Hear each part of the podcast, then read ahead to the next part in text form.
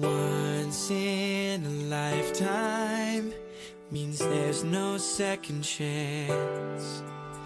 So I believe that you and me should grab it while we can. Make it last forever and never give it back. It's our turn and I'm loving where we're at.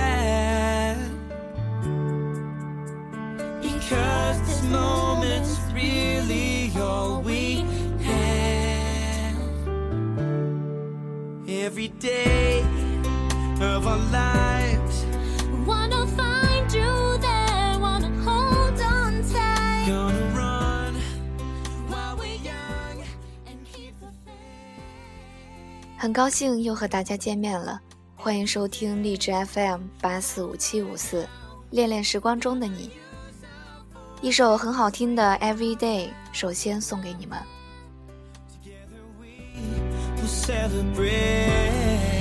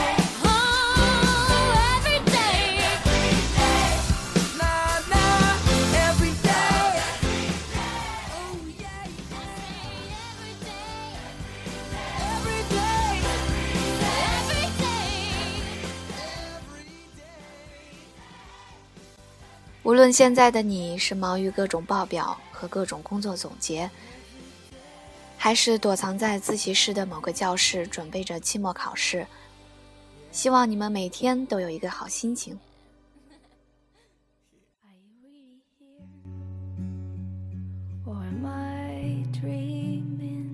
今天是二零一四年十二月九日，看天气预报说今天晚上十一点会下雪，期盼着明天早晨醒来的时候，能够看见窗外白雪皑皑的样子。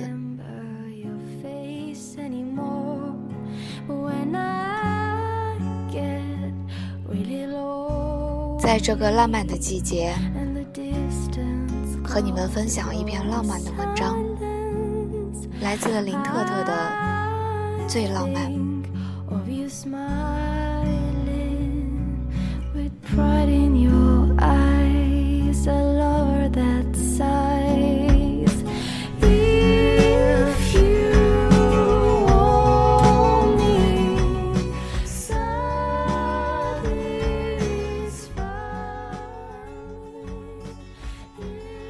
有一天晚上，我们聚在一起讨论浪漫。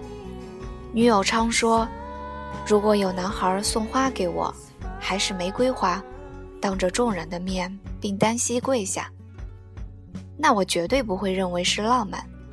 我们轰然笑了。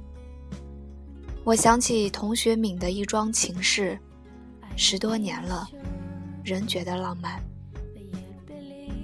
当时已近七月，一批学生即将离开学校。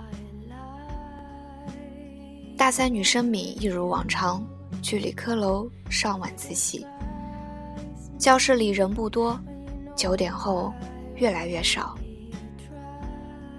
一如平常，最后只剩下敏和男生皮蛋。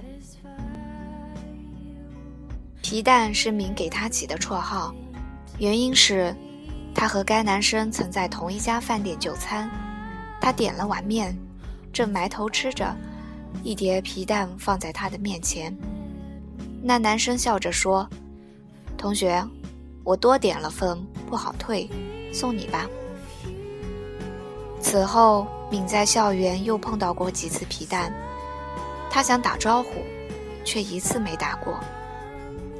校卡拉 OK 大赛上，皮蛋代表化学系唱《月亮惹的祸》，如原音重放，台下掌声雷动，其中就有敏的。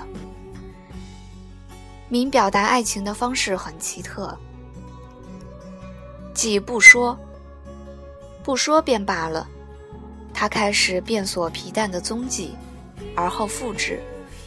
比如皮蛋在几食堂吃饭，他便去几食堂；皮蛋下午五点准时在操场出现，他也必在操场附近。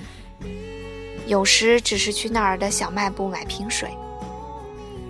自然历史系女生敏出现在理科楼的自习室，也是变锁复制的结果。敏跟踪皮蛋近三百天了，每晚这时教室里只有他们两个人。十一点，整栋楼将熄灯。届时经过又深又黑的走廊，敏甚至能听见皮蛋的呼吸。现在距皮蛋离校的日子还有二十天。敏听说皮蛋考研失利，打算来年再战。正如此时，他仍然坚持着上自习，对着摊开的课本，敏根本看不进去。他略带悲壮地想：“皮蛋啊皮蛋，就让我陪你这最后二十天吧。”毫无征兆的黑暗提前到来，停电了。敏听见皮蛋收拾东西，他跟着收拾。两人一前一后走出教室，月光被关在走廊外。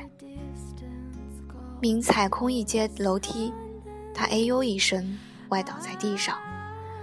皮蛋的呼吸从前方移到耳侧，当然他有问，敏也有回答，但敏的意识完全被皮蛋的灼热的手掌控制。皮蛋扶起他，三层楼像走了一辈子。皮蛋说：“我们以前说过话，你可能不记得了。”敏故作矜持地答道：“是吗？”脸烫，还好，在黑暗里。皮蛋大学生涯的最后二十天，和敏成为朋友，只是朋友。倒数第二天，敏在寝室准备送给皮蛋的礼物，几十个信封。他一笔一画，在信封上写下自己的名字、学校、班级和邮编。其中几个信封还写着他家里的地址，再一一粘上邮票。他神情专注，笔碰触信封，如用钢针刻蜡般。明明是夏日午后，窗帘拉着，阳阳光仍在缝隙处烤着所及之处。敏的小录音机里却播放着月亮惹的祸，那悲伤的男声把我们拉到月光下。信封是我做过最勇敢、最浪漫的事。多年后，敏笑呵呵地对我说：“生活会让一个人从林黛玉变成王熙凤，但总有些时候，就某个话题，恢复本来面目。”哦，不对。隔了一会儿，敏又纠正：“我经历的最浪漫的事，是在黑暗里，楼梯上，抓住他的手，特别特别热。”敏如少女，眼里都是蜜。和朋友们讨论完浪漫，想起敏的最浪漫：手、信封、黑暗、蜜。有时候我会想象，敏抓住那只手时的心跳，一定咚咚有力。我想起另一个女人，她在历史上留下的名字是开元宫人。开元年间，唐玄宗赐给边疆将士由工人制作的军衣。一名军人在他的军衣中发现一首情诗，唐玄宗得知后，以诗辨识六宫。一宫人自称万死，明皇免之，以期得失者。多浪漫！尤其想象着开元宫人一针一线的缝军衣。勇敢并期待的缝，把诗和对爱情美好的想象一并缝进去，一如千年后一笔一画，如用钢针刻蜡板写信封的女孩们。开元工人见到得失者的瞬间，心跳一定也咚咚有力吧？什么最浪漫？不确定，却坚定的。去接近一份模糊的美好，你渴望，却从未想象能得到那美好。在山穷水尽时，在灯火阑珊处，忽然遇见，不论得失。